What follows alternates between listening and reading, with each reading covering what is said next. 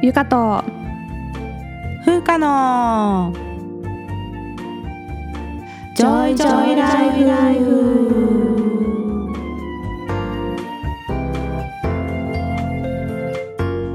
この番組ではゆかと風花2人の女医が日々の暮らしや仕事にまつわる小話などざっくばらんな日常トークをお届けします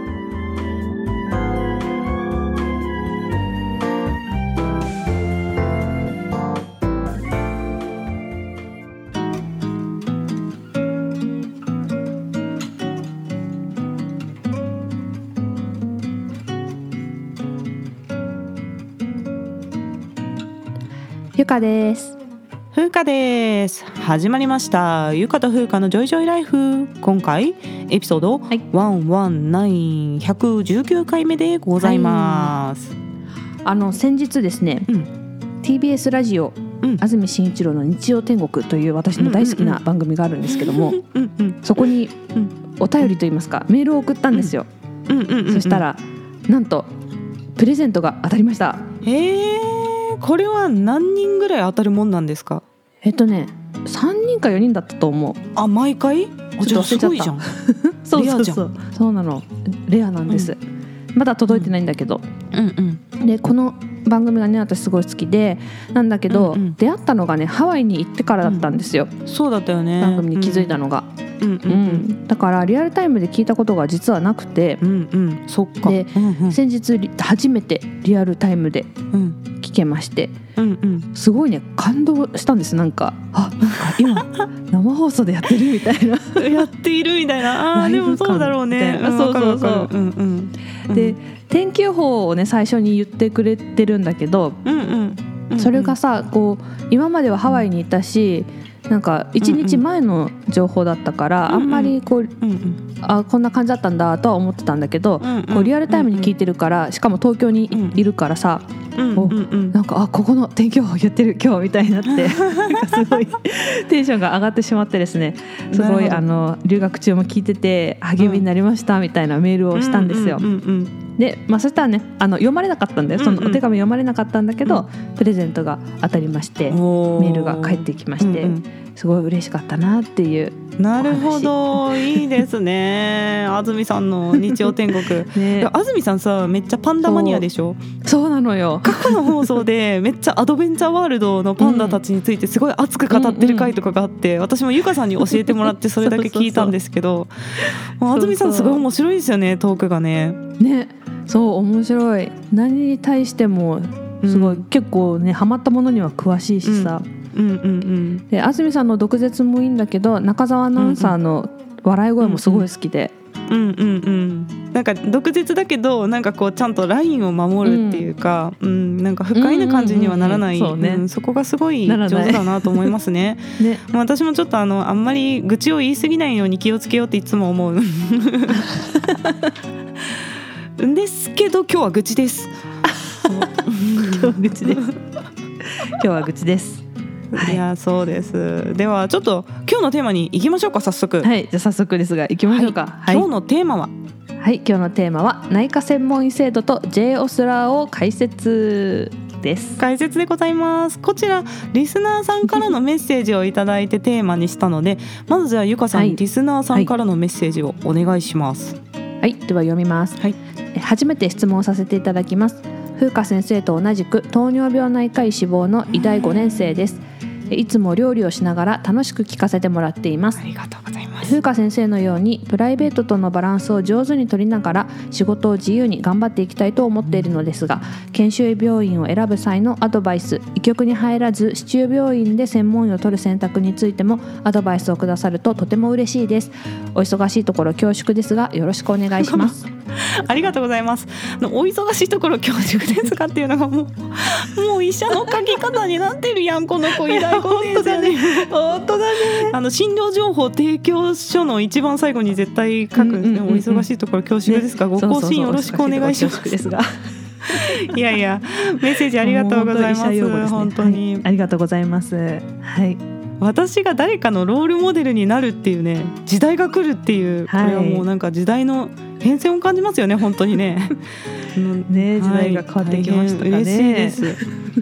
まあ、私はさ、うん。先輩とか大人が楽しく人生を生きてる姿っていうのがうん。何よりこうロールモデルになると思ってるんで、まあ、苦労話よりもねこうやって私はうまく乗り切ったよみたいな、こう有効な話をシェアしていくのがいいかなと思ってるので。そうだね。今日はそんな話をしつつ、まあ、内科専門医制度がどうはい変わったのかとかね、あの J オスラーっていうのがあるんですよ、内科専門医制度の中にね。ねえ大変だよね。でそれをどういう内容かっていうのをちょっと解説しながらうまく乗り切るコツみたいなのをちょっとお伝えしたいなと思います。うん。はい。でね私はこの旧専門医制度っていうか今の専門医制度とはねん。制度が違う時代にとったので、私はね結構楽にいけたんだけど、2018年から日本専門医機構の主導でですね、うん。新専門医制度というのが開始されております。はいでこれが特に内科に関してはもうマジで解約の一言だと思うのね、もうすいませんあののっけからこのテンションですけど。そうだね。いや本当もう今私が学生だったら内科は絶対目指さないと思うんですよね。本当それぐらい専門医取得までの労力がすごくかかるようになっちゃったんだよねこれね。そうだよね、この専門医機構っていうのがなんでできたかってうんうん。言いますと、うん。まあ、私たちの時代は、うん。あの各学会が専門医を認定してたんですよね。で各科でうんうん。どういうふうな認定をするかっていう制度を決めていたんですけど、なんかある日突然ね、うんうん。統一した基準が必要だよねみたいななんか言い出して、いやこれさでも確かにあの違うけど そんなにめちゃくちゃ違うわけではなかったと思うんですけど。そうそうそう、うん。そんなにめちゃくちゃ違うわけじゃなかったよね。ね大体みんななんか医師になってから、それなりに必そうそう7年8年とかで取れてで症例数の登録とかうんレポートが必要で試験があってっていうのはみんな横並びのだったと思うんですけど。要ねねそう思うんですけど。でもなんかできちゃったんだよねこれがね。そうそうそう。日本専門医機構とかいうのができて統一することになってしまったんですけども、うんうんもうね正直ただの官僚天下り組織だと思っております、もう一つもいいことしてないと思うんだよいやね本当そう、うんもう、うん。なんかいいことしたって感じじゃない、うん。いや今はもう本当にもう文句しか出てこないですね正直ここに関しては。文句しか出てこないけどそうそうそう。でさ実質そのまださ専門機構ができたのにそれぞうんうん。れその専門医の試験の内容とかさ、そういうのうん。は各学会がまだやってるわけじゃない、そうそうそうそうだから、なんか、か二重規定みたいになっててさ、うん。すごいややこしいことになってんだよね。なってます。ねでごめんねこれ内科専門医の話だったのにさ私の話をちょっとするんだけど、まあいいですよ。入れてください。来年度更新申請なんですよ専門医のね。うんうんうんなんだけどあの留学してる期間が休止扱いになってうん。で休止が1年以上になると更新はできないみたいなんですよ。気候専門医の方か？これは。あそうそうそう気候専門医の更新ができないの。うんなるほど。で、うんその休止がどれぐらいあったかっていうのは、その更新をする年に申請するんだって。だから、更新が認められないっていうのが分かってるのに、うんわざわざ1回更新申請して休止期間がこれだけあったので、また休止期間が終わったらもう一度申請してくださいみたいな風になるらしい。えちょっと何やってるかわかんない。二度手間じゃん。ね、意味わかんないでしょこれ。そうだからさ、うんその休止してる期間を延ばしてさ後に申請すればいいだけの話なのに、うんわざわうんうんうんざその5年目でき区切って。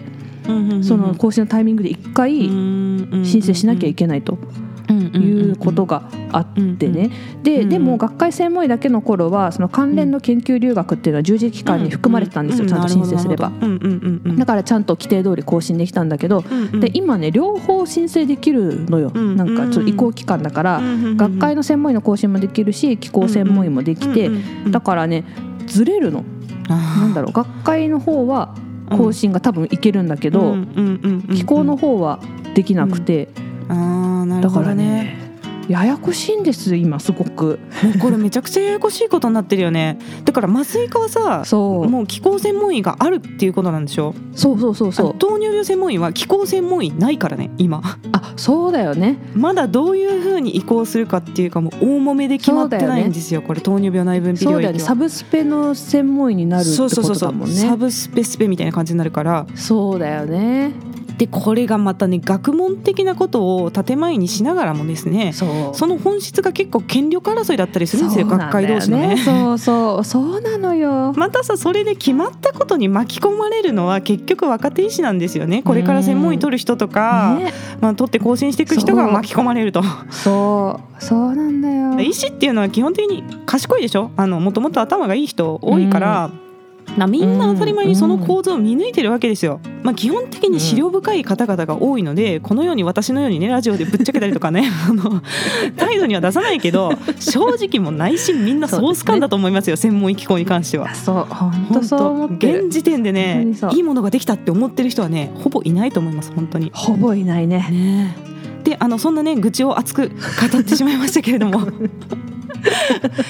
えここでね あのじゃあ内科専門医制度っていうのがどのように変わったかっていうような概要をね、まずお話ししていきたいんですけれども、はい。まあ、私の頃っていうのは初期研修が2年終わったら、うん。3年目から専門領域の内科、私だったら糖尿病内科に進めたんですね。うんで内科認定医っていうのが4年目に取れました。医師4年目の時点で取れてうんはいでその後の3年間の専門研修を経て、最短7年目に糖尿病専門医が取得できるという仕組みだったんですね。はい。でこれが新制度になってからは、はい。なんと医師3年目から5年目までの3年間が内科専門研修というふうになりました、すると初期研修が終わった後も、うん。また初期研修でやった時のように内科をローテートしないといけなくなっちゃったっていうことなんですね。もうなんなの？そしてあの医師6年目に内科専門医を取得して、その後専門研修して、まあ、今はサブスペシャリティっていうふうに呼ばれてるんですけどそのサブスペ専門医いわゆる糖尿病専門医とかを取れるっていうのが9年目になるっていうのが内科標準コースっていうふうにされてるんです。やばいね。だからめちゃめちゃ後になっちゃったっていうことですよね、うん。そのサブスペ領域の専門医取れるのが。でただ今までと同じように内科専門研修とサブスペの専門研修っていうのを同時に行って従来と同じ医師7年目にサブスペの専門医まで取れるよってプログラムも用意されてます。でそのプログラムがある病院もほとんどなんですけどこれを達成しようとするとものすごく大変なんですよ。で私の頃とは比べ物にならない量のレポートを書き続けないとこれは達成できないです。でまあものすごく頑張ればできると思うけど7年目までに。でこれかなり計画的にやっていかないと厳しいので、まあ、それをねうまくやる方法なんかもちょっと今日はお伝えしたいと思っております。でこの肝になってくるのが J オスラーっていうシステムなんですよ。でこれは内科専門医研修の修了要件を満たすために必要なレポート登録のことです。でこれはオンラインで登録するシステムがあって、うん。なんかそのねオンラインなんとかラーニングシステムなんとかみたいなのでオスラーっていうふうにあの拾ってきてるんですけれどもうんうん。おそらくこれはですね19世紀から20世紀にかけてアメリカの医学教育の基礎を作ってきた伝説の内科医がいますよね。うん。ウィリアム・オスラー先生です。オスラ先生。この先生の名前から多分取ったと思われるんですけどうん。でジャパンオスラーみたいな、うん感じ。いやひどい話だね。と思うんですけれどもこれがねうん。すごく大変なんですよ。うんでこれが内科専門医研修を終えるためにまず症例登録っていうのを160例する必要があります。いやでこれもあの何でもいいっていうわけじゃなくてうんうん。56の疾患群でその細分化された例えば胃腸の病気とかの中から何例とか。うんうんうんうん腸の病気から何例とかそういうのが決まってて、その中から160症例あの集めなきゃいけない。でこれは簡潔なサマリーでいいんですけどでも500文字ぐらいで、あの病病歴の要約を作らないといけないので、慣れないと結構時間はかかると思う。うね、で短いレポートが160症例。160? に加えて病歴要約っていうんですけど、これが20旧省例でこれは非常に詳細なレポートです。大体 A4 丸々2枚ぐらい、うんうん、あのしっかり書いていく。細かく書くと。でこれ結構ね時間がかかりますね。でこの病歴要約詳しい方のレポートが多うん。分私が内科認定医とかの時に書いてたと同じレポートやと思うんですけど、うんうんうん。認定の時何例だったか忘れちゃったんですけどね20ぐらいだったんちゃうかなと思って てまあうろ覚えなんですけどうんうん昔はこれだけでよかったのにそれに160例の簡易レポートが足されたということです。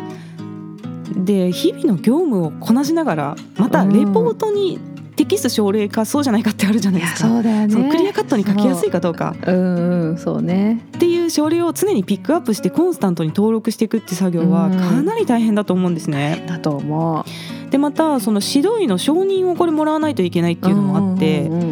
仕事が遅い指導医に当たっちゃったらさ自分は登録してんのに全然承認されてなかったりとかで時間がかかる場合もあるらしいんですよ。そうだよね。でも指導医も別に暇じゃないからね。えそうなんですよ。やりたくなくてやってるわけじゃないし。で指導医は指導医でめっちゃ仕事増えてね。ねそうそうそまあそういうなんかね双方不幸しかない制度、うんあ本当だね。そんなこと言ったらダメですけど。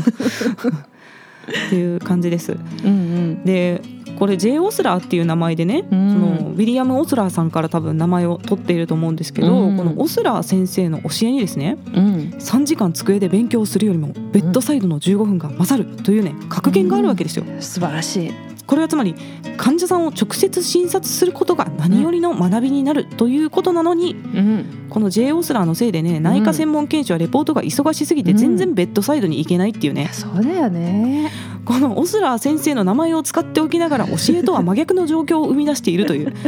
もうこれは本当にあの我々の周りではもうこうオスラー先生あの世でブチギレ案件やろってみんな言ってますね本当だね本当に話だよ。そうなんですよ、うん。でだからあの本当私の時よりずっと大変になってるんですけど、うん。まあ、いくつか共通するところはあるのでこれをね、うん効率よく乗り切れるアドバイスっていうのをちょっとここからしていきたいと思います。はい。まず研修病院どのようなところを選んだらいいですかという質問がありましたが、これはもう緩めのとこ行っちゃいましょう。もう緩めでいい。なぜかというとうん。内科専門研修はもう中規模以上の病院に絶対行かないといけないんです。もうプログラムそのものがないのうんうんうんで小規模病院だと。だからホームはもう絶対中規模以上の病病院になる。そしたらもう内科は専門研修でどうせローテートするんだからそこで学べばいいです、うんでは初期研修では何をやるかっていうことなんですけど、はい。もうこれ内科に進むこと決めてるんだったら初期研修の段階で J オスラの準備を始めましょう。ほでこの J オスラーは初期研修の症例を半数まで登録できるというルールがあうります。へ症例登録は160例のうち80例まで初期研修のものを使います。へえ病歴要約は29例のうち14例まで初期研修のものが登録できるんですよ。うん。うんうんうんで J オスラーのフォーマットはもう公開されてます。なのでそのの形式でとにかく書き溜めておく初期研修のうちうんうんうんにできる症例全部集めちゃうと。なるほど。でもあの登録できるのはね確かね、うん。初期研修2年目の1月からだったと思うんですよ。あ J オスラーに登録。まってから実際にできるのは。なるほどなるほど始まってからじゃないと登録はできないんだけど、もう自分ででワードとかにその形式で書き溜めておいてコピペで登録できる状態のまでにもう初期研修で許されてる症例を絶対集めておいた方がいいっていうのがまず一つ目のアドバイス。これはあのなんだ緩い病院に行っても、その症例はある？あると思う。あると思う、ん。絶対どこの病院でもある疾患っていうのあるじゃない。肺炎とかさ、心不全とか、そういうのもあるるからだからそういう絶対基礎的な症例っていうのをとにかくもう集めちゃうんですよ最初に。になるほど。でそれはもうやっといた方がよくてうんうんで初期研修よりも内科研修の方が忙しい可能性があるよね、うんこのプランでいくと。そうだね。で初期研修って今結構さもう5時で返せとかさそういう病院も増えてきてるじゃない、うんうんでも内科専門研修に入っちゃったらやっぱ後期研修医って一番働かされるポジションだから、そうだね。余裕のある初期研修の病院を選んどいて、うん。もうそこでレポートを書くっていう、レポートを書ける余裕があるかどうかを初期研修の病院選びで重視するっていうのがいいと思います。なるほど。でそれをやっておくと今度うんうん内科専門研修機関にその後のサブスペ領域でもレポートを書かなきゃいけないので、そのサブスペ領域の症例集められるでしょ。その内科研修。だ,、ね。からもう早め早めに絶対やっといた方がいいですよ。すごい。っていうのがまず一つ。うんそれからねあの、うん。エポックってありました？ゆかさんの時代。私あった。ミニエポックっていうのがあった。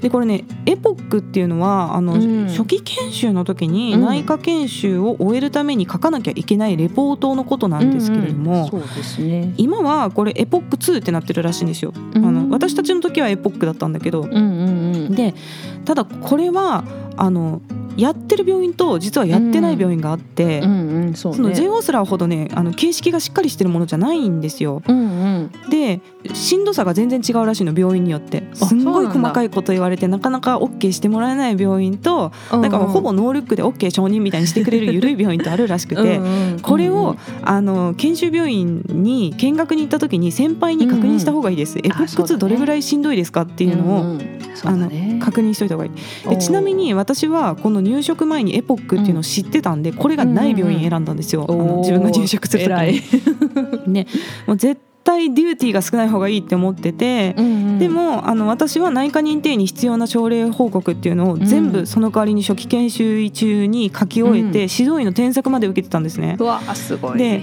当時の内科認定医っていうのは、うん。指導医の添削必須じゃなかったんですけど、もしこれレポートに不備があって差し戻しがあると、うんうん自分で研修病院まで行ってデータ見に行かなきゃいけないってなってたんで、ね。もう完璧に絶対初期研修中に終わらせたいっていうのがあって。で結局それをやってあの内科認定医の症例報告はね、差し戻しなしで最高評価、A 判定で合格いたしましたので、えー素晴らしい。あの J オースラーも絶対これ最初やっといた方がいい。っていうのがおすすめですまずね。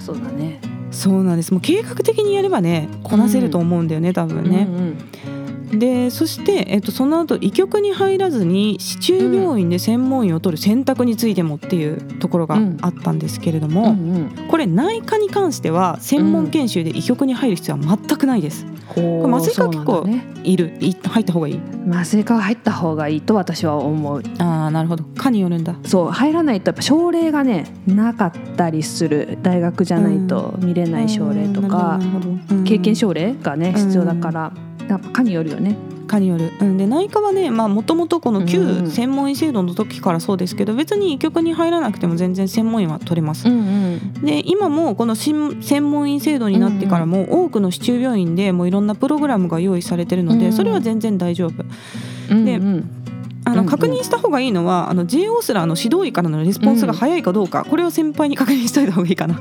うん、どういう速度でちゃんとやってくれるかっていうのとあと研修期間に地域医療に行かないといけないっていうのがあるんですよ今。そうだね。そうそう。それが今の時点では他県で何ヶ月かい、うん。あのやってればいいっていう風になってるんですけどあそうなんだ。それがそのまたその地域医療の充足のためになんか僻地に行かなきゃいけないとか今後変えられる可能性もあるのではいまあそういったところを確認しておくっていうのがまあぐらいかなと思いますね。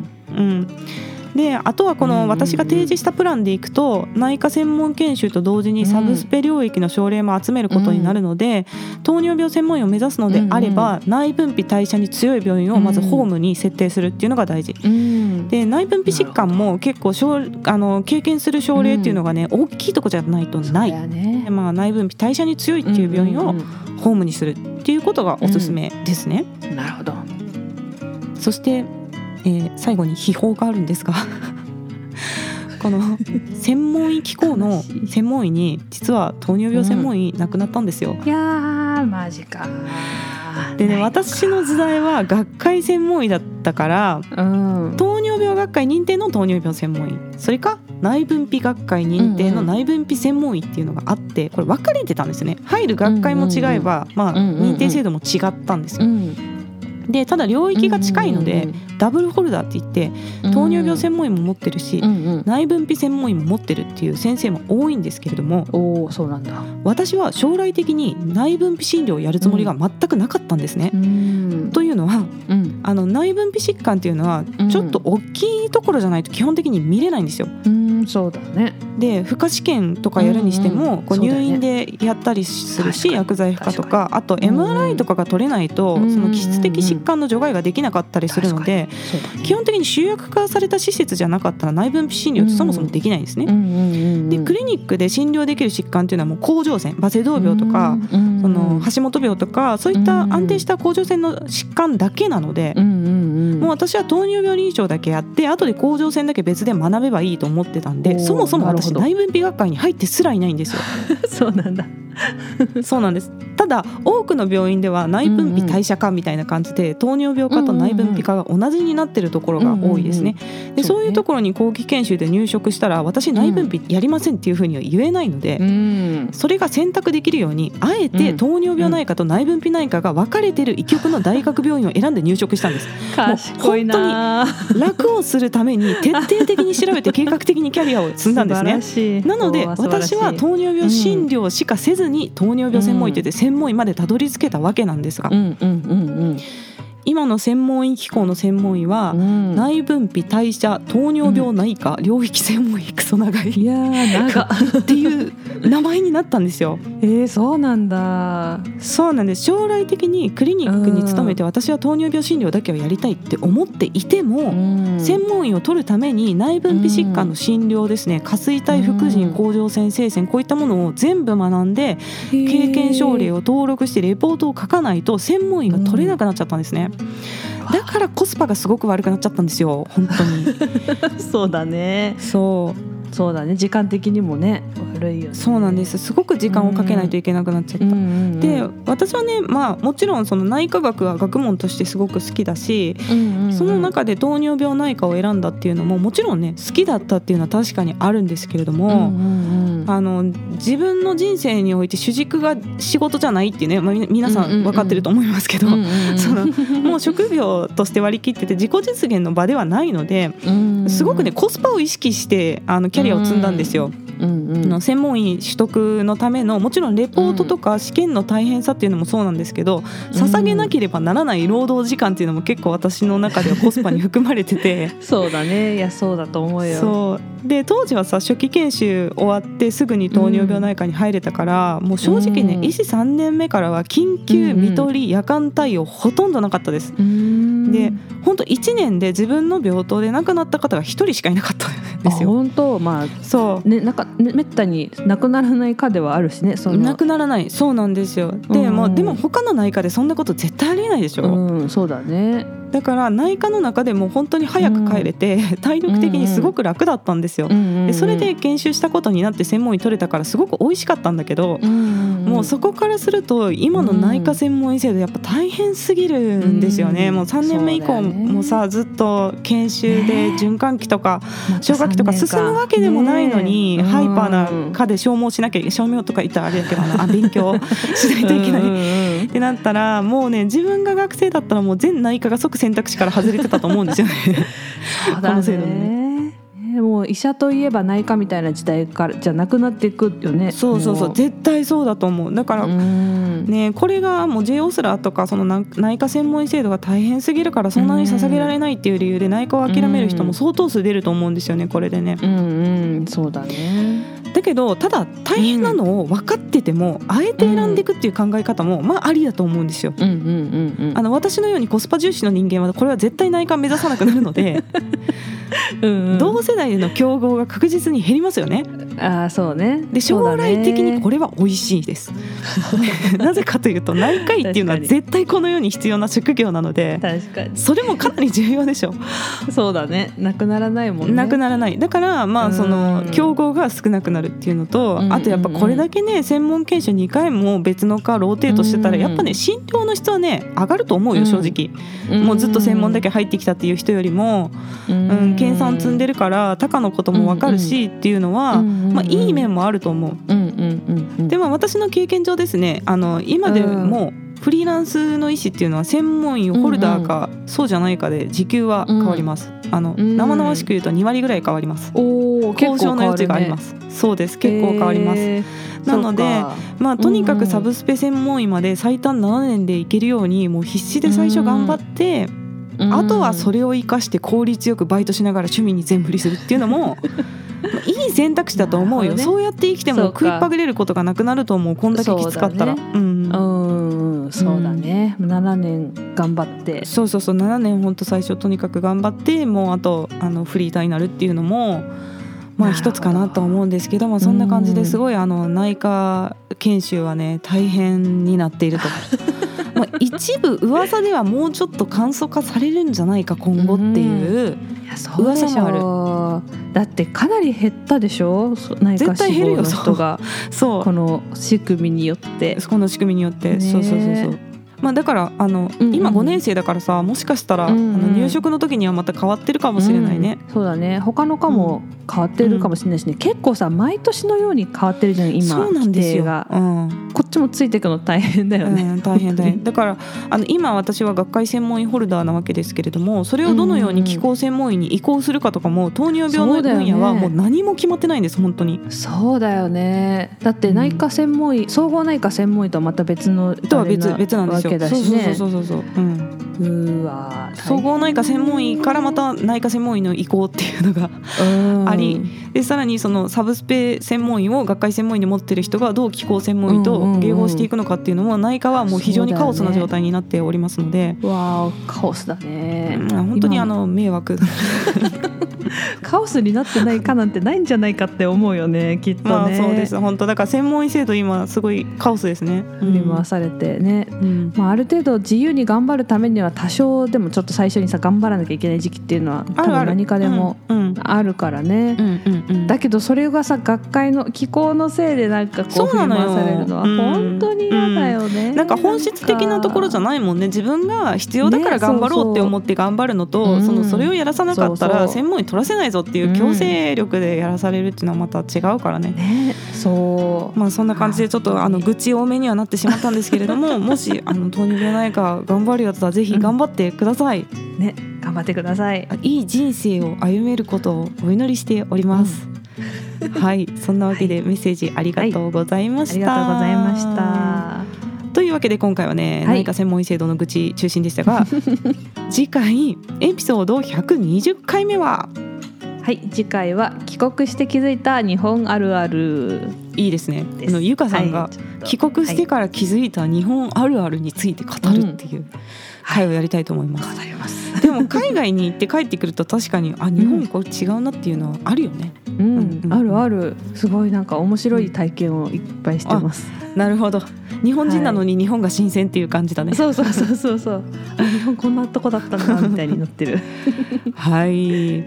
またですね、感想や質問などありましたら、ゆか .fuka.gmail.com までお願いします。yuka.fuca.gmail.com です。